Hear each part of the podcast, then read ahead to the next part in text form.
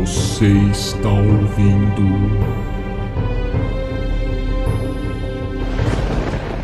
Zeus me livre.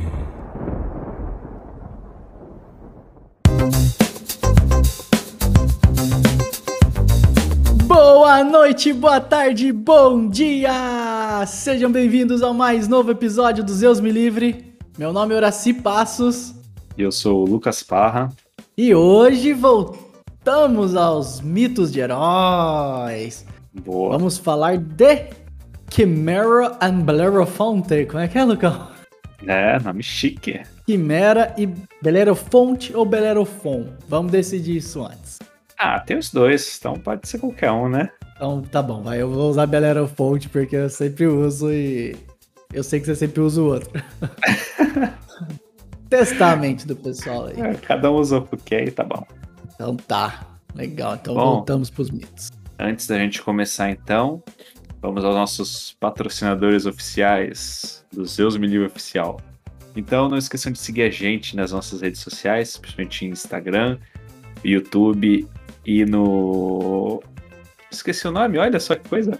No Spotify ou qualquer outra ferramenta de streaming que vocês tiverem preferência. A memória tá meio fraca aqui hoje, mas a gente pega no trampo, relaxa. Eu fiquei assim, falei, o que que era mesmo? Ah, não lembro. Então, não esqueçam de deixar seus comentários, deixar seu like, seguir a gente e recomendar para seus amigos e colegas que vocês acham que tem um interesse ou em mitos ou em psicologia também, né? A gente fala muito de da parte psicanalítica da coisa. Tá vindo muita surpresa por aí, né, Lucão? Porra, bastante coisa. Gente, tá fervilhando de ideias, só precisamos de tempo pra fazer todas elas. então, quanto mais Tempo. gente curtir, mais. É, daqui a pouco a gente consegue monetizar mais, né? Aí a gente vai ter mais, Mas tempo incentiva a gente também, é. Chorão, né? Pedinte É. do caramba. Ai, ai. É, quem não chora não mama, né? Então, É isso aí, mano. faz parte. Então, Vamos ao mito? bora pro mito. Beleza.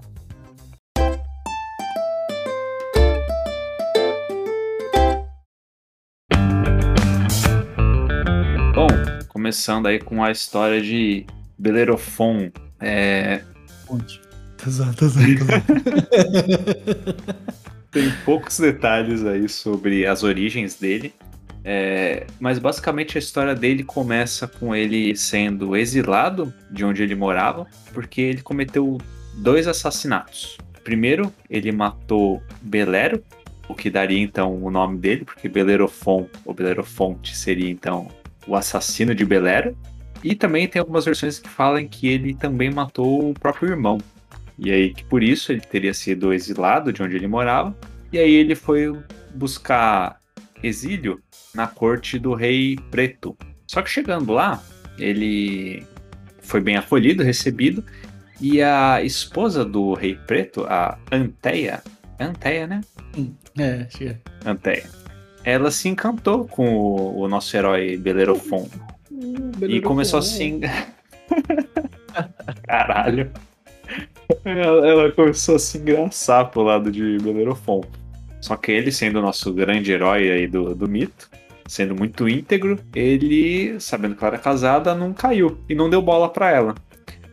Só que aí ela ficou chateada, né? De não ter Boladona. conseguido. É, ficou boladona. E começou a mentir pro rei falando que, na verdade, Belerofon que tava dando em cima dela. E provocando então a ira do rei.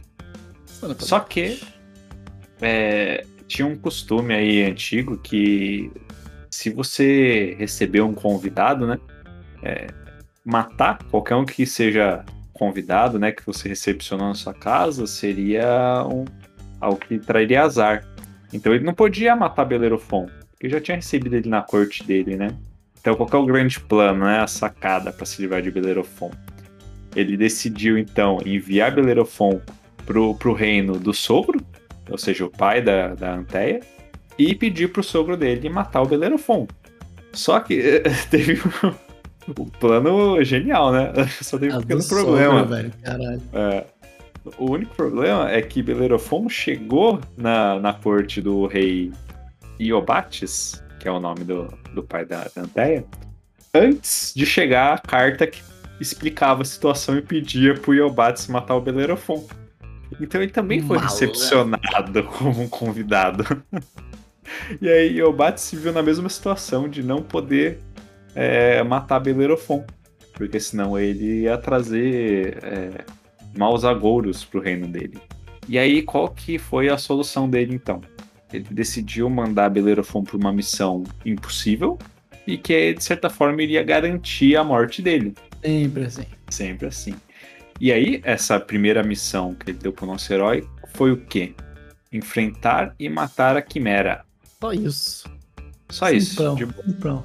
Então, para quem não saiba, a Quimera ela é um, um monstro mitológico, filha de Tifão.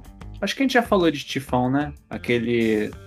O, Ele que deu um Titã. pau em Zeus. É. É, essa a verdade. esse mesmo. Aquele titã monstruoso. Episódio 3 ou 4, acho. É. que sim. Então, nada menos do que filha de Tifão. E aí era um ser que era metade leão, metade cabra, metade cobra, sendo então um monstro e Serpente, meio. mano. É, não serpente. vem rolar com cobra e serpente de novo, não. Exatamente, você entendeu. em algumas versões alada também, e em outras versões cuspindo fogo. Bom, até agora, qual que é os rolos aí que você vê? Então, né? Tô vendo um monte agora de rolo. Assim, acho que lá do começo. A, a primeira questão. Ele Uhum. Ganha um nome justamente pelo fato de que ele mata uma pessoa com aquele nome, né? Uhum. Belerofon, lá o Belerofonte é o que matou Belero. Matou Belero, matou o irmão dele, Uhum. né? O irmão de Belerofon, né? Quando ele é recebido na corte do Rei Preto, tem um lance lá que ele é purificado e considerado um herói. Uhum. Então essa parte eu acho interessante porque é, ali é como se ele recebesse um- uma espécie de iniciação que diz, ó, você é um herói. Né? Herói, aquele que vai buscar a, a- a consciência. Autoconsciência. E de fato ele é um herói porque ele em si é filho de Poseidon com... Não vou lembrar o nome da mãe dele agora. Cara, acho que não. Teminha, alguma coisa assim. Calma aí que eu... Peraí, peraí. Fala tá- o nome da mãe dele? Eu não lembrava. Eurímide. Eurímide. Eurímide. Boa. Acabei de colar aqui, ó. Eurímide, que é uma mortal. Então, de certa forma, ele é um Uhum. semideus, um herói. E aí, ele tem essa consideração, então. Uhum. E aí sim, você vai lutar pra conseguir a, a consciência, a expansão da consciência, herói agora. E aí o feminino começa a tentar, né? Na realidade, ele não dá muita atenção ao feminino, o que já nos Uhum. leva a ter um certo entendimento de que o feminino é algo que ou ele recusa enxergar, né? Uhum. Ah, é isso, não- na realidade não tem nenhuma outra, é outra coisa, não. Ele É na realidade se mesmo. recusa a enxergar e aí ele é inconsciente pra isso. Uhum. Então, assim, ali a, a, a esposa do rei tenta seduzir ele, ele não quer. O que, que o feminino faz? Você não vai me enxergar, você vai ver de alguma maneira. E aí começa uma certa tragediazinha ali. Que ela, Uhum. que ela diz. que- e, e é o que vai impulsionar ele na direção do que ele tem que fazer. Uhum. Logo em seguida, ele chega lá na corte do outro rei, numa puta lance de sorte. Ele não é morto, né? Ele é recebido. E o cara manda ele pro desafio, que é matar a Quimera. né? Então, Uhum. um monstro que representava, inclusive, o feminino. A Quimera tem essa representação, né? Quimera Uhum. que, que vai, vai querer dizer que é um. Era um monstro maravilhoso. É sensacional essa parada, né? Tipo, Da não- hora. Hoje, inclusive, a palavra quimera se tornou meio que sinônimo, assim, de, de utopia, de fantasia, sabe? Tipo, ah, você tá vivendo uma quimera, uma coisa, tipo, fantástica. Uhum. Que é quase meio que dizendo, assim, que a ideia de um, de um feminino dominante ali e tal era fantástico, né? não, não existe mais, mas enfim. E, e aí ele vai ao encontro dessa, dessa, dessa quimera para poder seguir o seu caminho.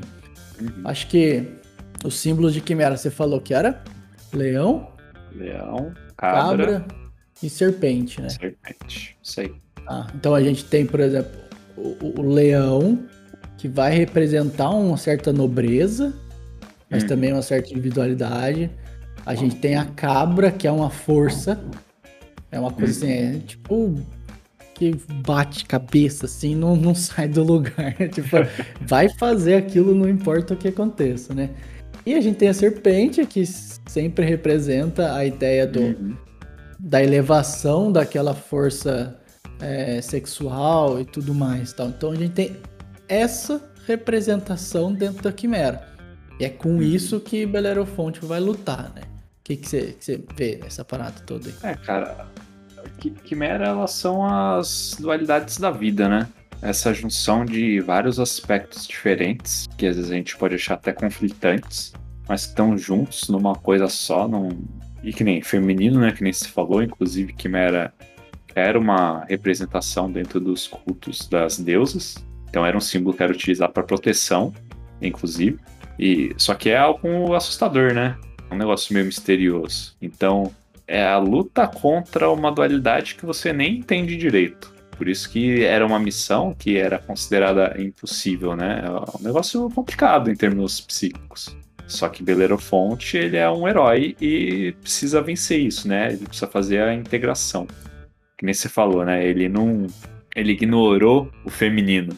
Então agora a aprovação dele é enfrentar uma monstruosidade do feminino e vencer.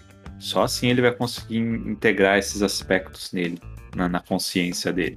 Só que aí, né? Como vencer essa monstruosidade sozinho?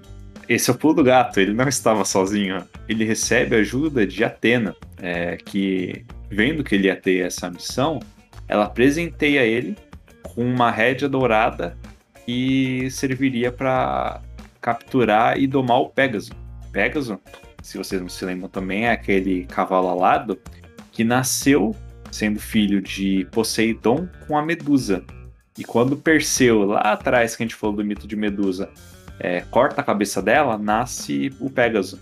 Então esse cavalinho aí, que também tem várias simbologias, né, do, sendo um, um cavalo alado, é, ele seria a ferramenta que Bellerofon precisaria utilizar para vencer a Quimera.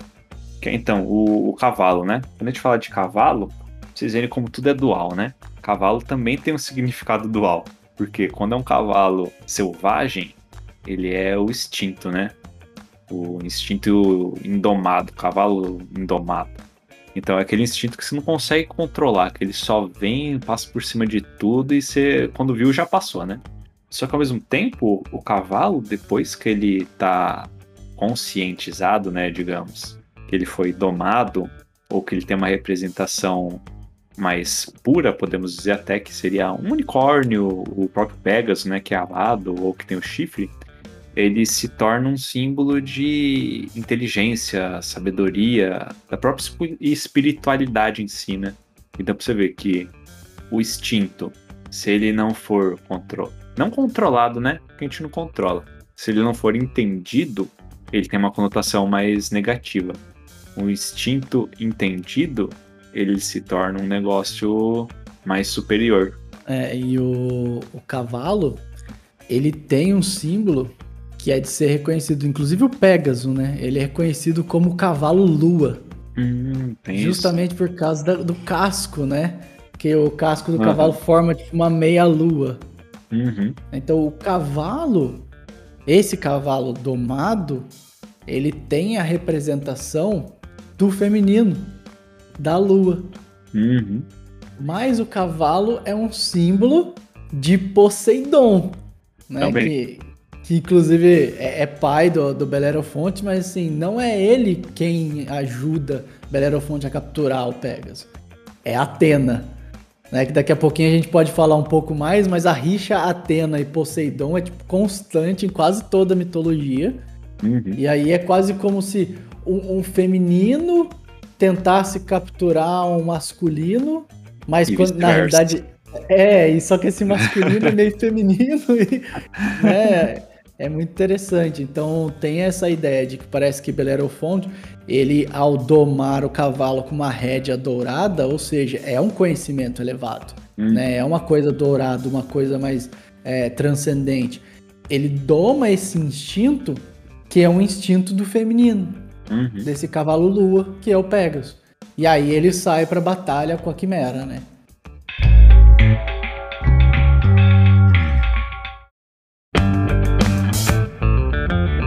Ah, tem um ponto também que é legal, cara, de falar. É, a Atena, nesse caso, ela é uma divindade, né?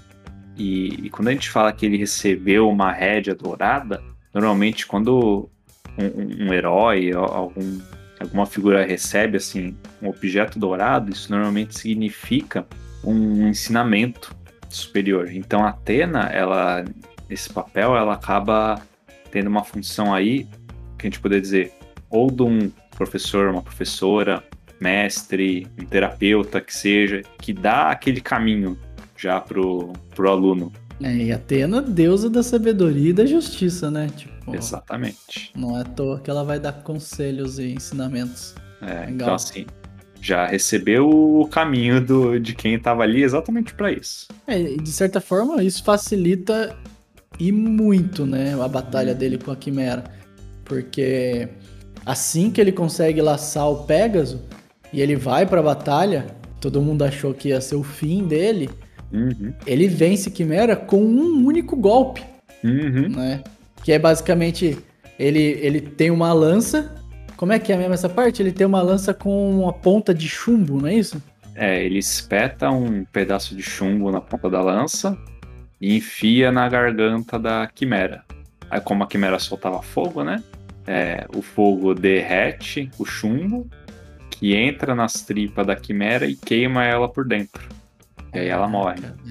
Eu achei muito bolada essa parada, né? Porque pensa só, né? Tipo, é, fogo tende a ser a ideia de, de, de, de, um pensamento elevado também. Lá a gente falou em Prometeu, né? O fogo do conhecimento uhum. também vem com essa questão. E aí uhum. é o uhum. fogo que derrete o chumbo. Chumbo tem a ver com, com coisas terrenas, tem uhum. a ver com coisas densas, pesadas, tem a ver com Saturno lá, Cronos, é, é sempre é. A, a, a, manifestação mais densa. Então esse, esse fogo derreter nesse chumbo é assim, ele tá purificando Quimera também. Uhum. Eu sei que eu tô tentando ser meio Exatamente. poético na morte da Quimera aqui, mas... né, esse fogo. E, e, meu, muito bem pensado. Assim. Ele teve que usar de uma artimanha, de um entendimento para poder matar num golpe só. Uhum. Bem simbólico, assim, sabe? Quando você tem a estrutura, quando você tem todo o conhecimento, você, você consegue executar e manifestar as coisas de uma vez. É, ó, pra você ver, ele tinha a estrutura e a organização, que é o chumbo. Ele tinha o, o caminho e a ferramenta que era o Pégaso, que foi dado para ele. E ele tinha o fogo ali do, do conhecimento também dentro da própria Quimera. Que, ou seja, a, a Quimera é uma representação da sombra dele mesmo, né? Então, uhum. dentro daquilo, ele já sabia que existia aquele fogo. Quando ele junta o, o fogo com a estrutura e organização, com a ferramenta certa, o método certo, ele, ele entende aquilo de uma vez, sem chance. É, e ele direciona, né? Exatamente. Você vê, é uma lança, um objeto fálico masculino que é direcionado e ação, ação. que é direcionado para um ponto específico. Então uhum. ele foi na veia, né? Praticamente. É. Foi certeiro. Ele usou toda a libido, toda a potência dele canalizada num lugar só. Tipo. Pum, é aqui. E aí, quando tem uma morte desse tipo, né, o que geralmente acontece é que ao matar um monstro, você está integrando aquele lado daquele monstro dentro de si, né? Então a gente entende como se aqui Belerofonte tivesse feito é, um entendimento do lado feminino, dessa uhum. potência, usando raciocínio, intelecto, usando coisas lógicas, que é bem masculino, tem muito a ver com a lança, inclusive. Uhum. Né? E o que acontece logo em seguida de matar a Quimera é, é que. Peraí, eu não sei se é logo em seguida ou se ele vive mais desafios primeiro. Acho que ele vive mais, né? Tem outros, é, ele passa. Mas é, é fica muito redundante, assim. Tipo assim, ele enfrenta uns piratas que o chefe chamava Kimarro. Kimarro parece um quimera. Ele enfrenta uhum. Amazonas, ele enfrenta guardas reais, é tudo assim, muito parecido com o que ele já enfrentou. Entendi. Os símbolos são os mesmos. Mas é, ah, ele tem entendi. alguns outros desafios no meio do caminho aí. É, porque depois, né, que ele enfrenta todos esses desafios, hum. onde o principal foi a Quimera, Uhum. o rei Obates percebe a divindade daquela pessoa, ou seja, entende que ele fez uma integração. E aí Uhum. resolve ouvir o lado dele da história. E ele conta que no, no fundo não foi ele quem tentou seduzir a, a, a filha né, do rei Obates, né, que era a mulher da corte do rei preto, e que na realidade foi ela quem tentou seduzir. Então ele percebe aquela Uhum. divindade, vê que o Belerofonte não tem culpa do, do que aconteceu, aí ele dá a filha dele, o rei Obates dá a filha dele em casamento. É a outra filha, né? É outra filha, é outra filha, é verdade. Essa, tá bom, ela queria você, agora tal. Não, não é essa. Essa aí perdeu. É, ele dá a outra filha. E assim, quando tem um casamento, seria o ápice do entendimento de que ele conseguiu fazer essa união de forças. Né? Mesmo matando. Quimera, matando todos os, os outros desafios que ele teve, esse casamento representa que de alguma forma ele juntou masculino e feminino dentro dele. Uhum. E aí? E aí que o tempo passa. Bellerofon sendo esse herói, né? Conseguiu várias, vários feitos. Teve então seu assassinato lá primeiro perdoado, se tornou um herói, depois venceu mais um monte de desafios. é, teve sua, digamos, divindade reconhecida pelo outro rei. Começou a viver uma vida normal. Teve lá, acho que teve filhos com a esposa dele. Mas passou um tempo, assim, as pessoas, todo mundo gostava dele, e ele falou assim, cara, eu acho que eu devo ser um deus mesmo, né? Sou bolado, tô aqui de boa, então é. Cara, eu vou pegar meu Pegasus que voa e vou pro Olimpo lá. Vou- vou fazer- Rude. Errou rude. e aí ele sobe no Pegasus e alça voo aos céus em direção ao Olimpo. E Zeus, vendo isso, obviamente ficou furioso. E como assim esse mortal, por mais que seja um semideus, né, filho de Poseidon, como assim ele Nossa, é, mortal de como merda. ousa?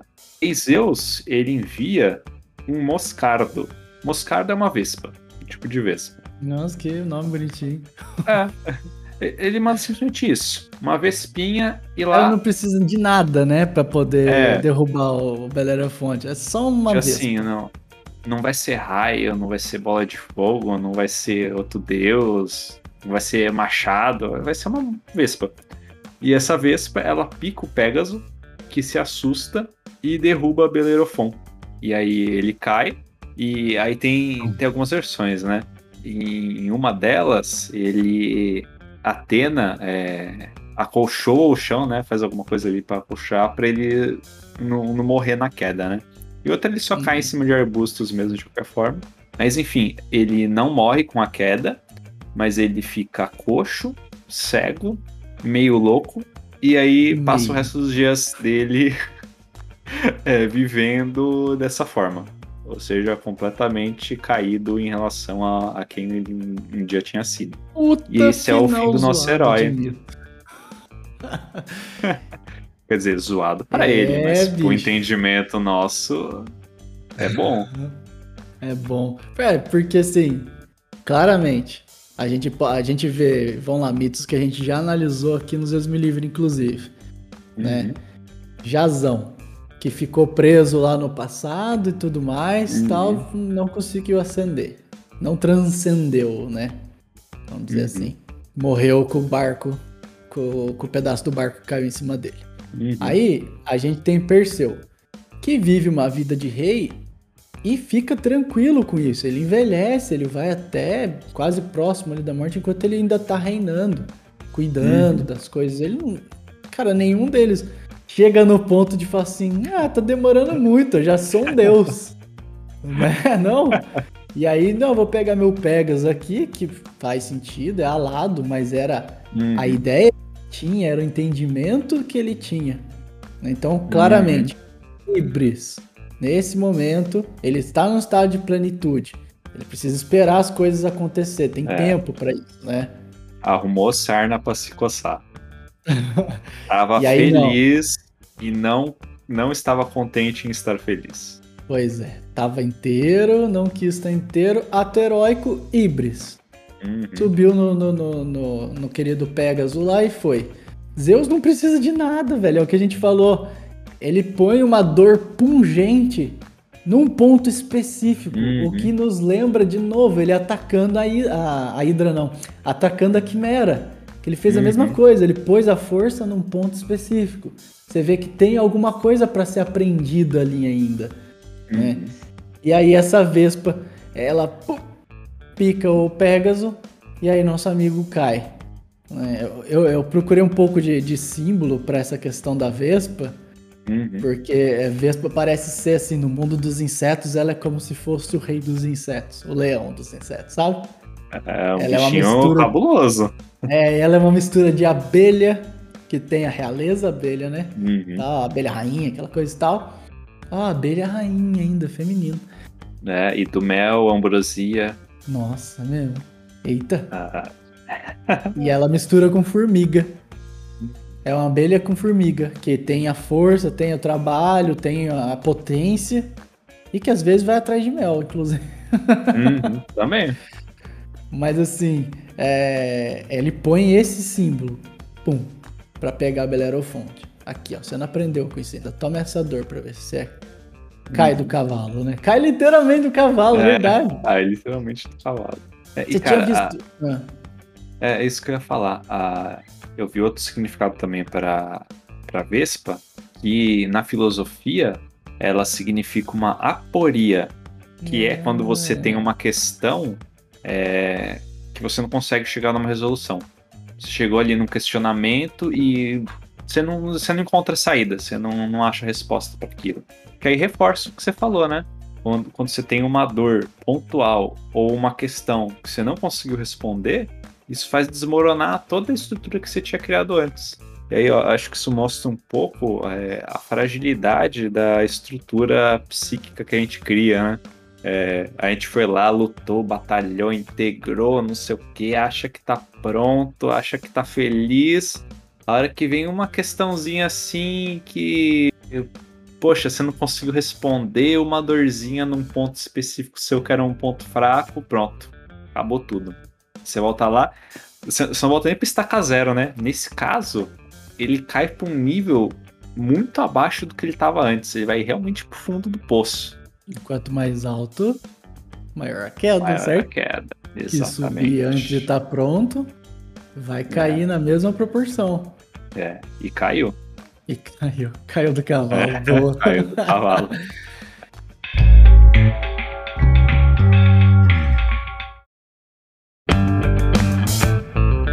Pô, aí agora a gente tem, de novo, né, duas versões. Uma que ele cai na moitinha lá, Uhum. e aí não morre. E a outra que Atena acolchoa pra ele o chão e aí ele cai e não morre. Uhum. Bom, temos Atena de novo. Agora é um bom Atena. momento pra falar dessa disputa, né? Porque Atena e Poseidon é uma luta, várias, várias coisas ao longo do mito. Inclusive, se a gente for lembrar, Medusa. Ó, episódio. Ih, eu não vou lembrar de cabeça agora, mas depois vocês procuram. É. Falamos dele. Episódio de Medusa. Episódio de Medusa. Medusa era uma sacerdotisa do templo de Atena. Uhum. E quando Poseidon, como é que é a palavra? Conspurca. Conspurcada. Caraca, velho. Quando Poseidon Gastou o português. conspurca a querida Medusa, é dentro do templo de Atena. E é Uhum. dali que nasce Medusa. Ah, que nasce Medusa, que nasce o Pégaso, né? O Pégaso Aham. fica ali dentro da, da Medusa como potência, e quando Perseu corta a cabeça dela, é onde nasce o Pégaso. E Crisaor, né? Que é o gigantão dourado. É, Crisaor. Crisaor. Mas então, a gente já tem essa, essa base funcionando no fundo. Então, a Atena, ela tem essa representação, ela é feminina, mas ela Uhum. tem uma representação de justiça, de pensamento, de sabedoria, que é quase como se fosse o masculino ali. É, ela é Ares, né? É, é uma, uma tipo uma sombra de Ares, o oposto de Ares. Cara, não, é o Ares. Eu esqueci como que é a palavra. Não é exaltado. Cara, é tipo assim, um Ares que entendeu o arquétipo dele. É o soldado que virou general. É, só pra vocês lembrar, Ares, deus da guerra. É, Ares, deus da guerra, que normalmente é, é aquele arquétipo que a gente fala pessoa que briga, que bate de frente, que tem iniciativa. É o soldado. Ares é o soldado. Só que Atena, ela não é mais o soldado. Ela já passou por isso e ela se tornou né? general. Ela, é, ela não é mais quem age, ela é quem pensa. Ela é quem faz a estratégia. Então, e é um símbolo completamente masculino. Mas ela é uma deusa feminina. Ela tem essa mescla, né? Então, e aí isso me leva a pensar que, por exemplo, esse acolchoamento deve ter sido algum entendimento que Belerofonte teve. Sabe? Tipo, durante a Uhum. queda, talvez ele tenha percebido a dor pungente, o que que ele não conseguiu lidar, trabalhar ali, e isso impede ele de morrer. Mas não impede Uhum. ele de chegar no estado que ele chegou.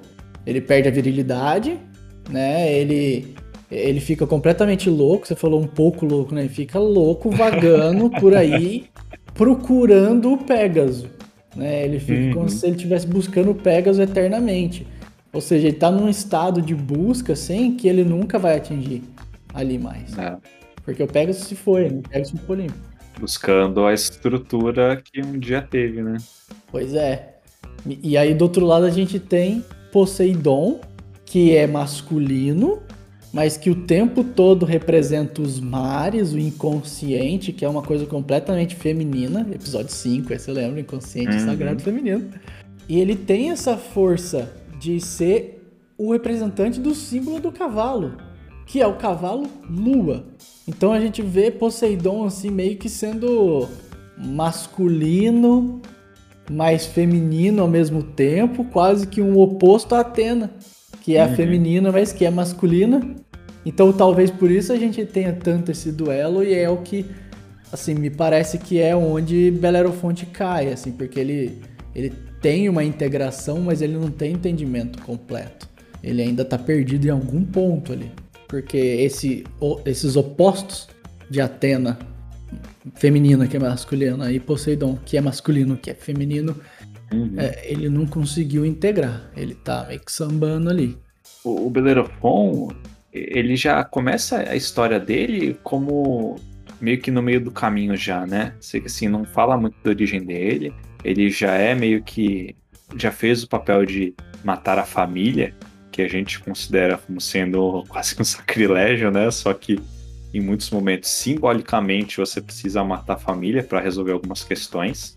É, então ele já tem isso feito, ele já vem como um papel meio de herói. Ou seja, é alguém que parece que já estava nesse caminho, né? De, de individuação, de busca do- dos entendimentos próprios tal.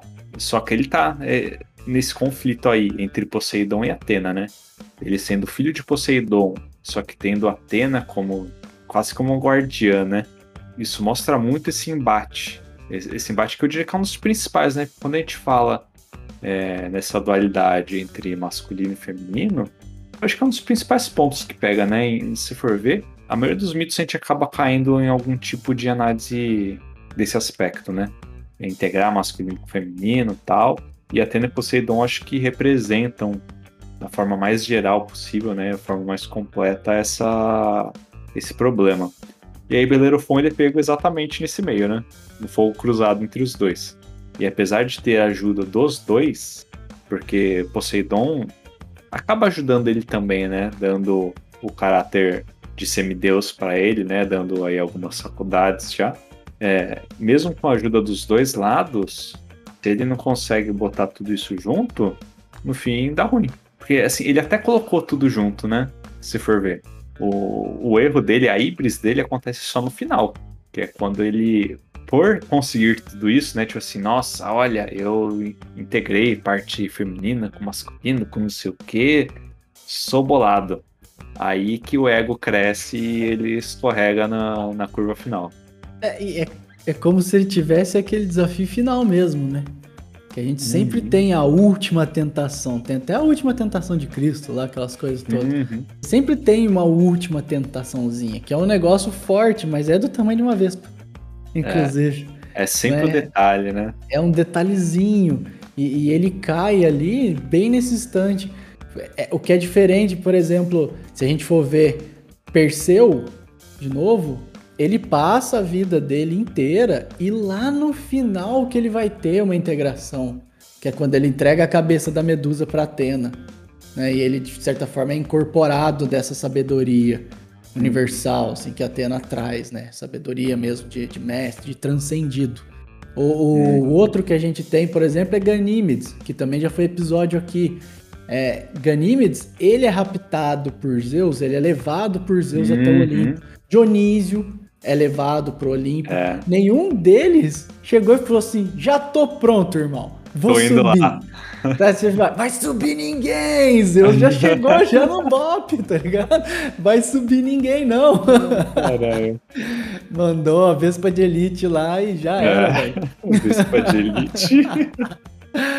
E é nesse sentido, entendeu? Que ele ficou preso no, no último detalhe, na hibrizinha ali, que, que é onde a gente cai, porque muitas vezes, se você já se identificou com o seu self, agora falando do seu eu interior, dessa potência que a gente tem dentro, Uhum. e para uma pessoa que conseguiu fazer, de certa forma, o casamento alquímico ali de masculino e feminino, né?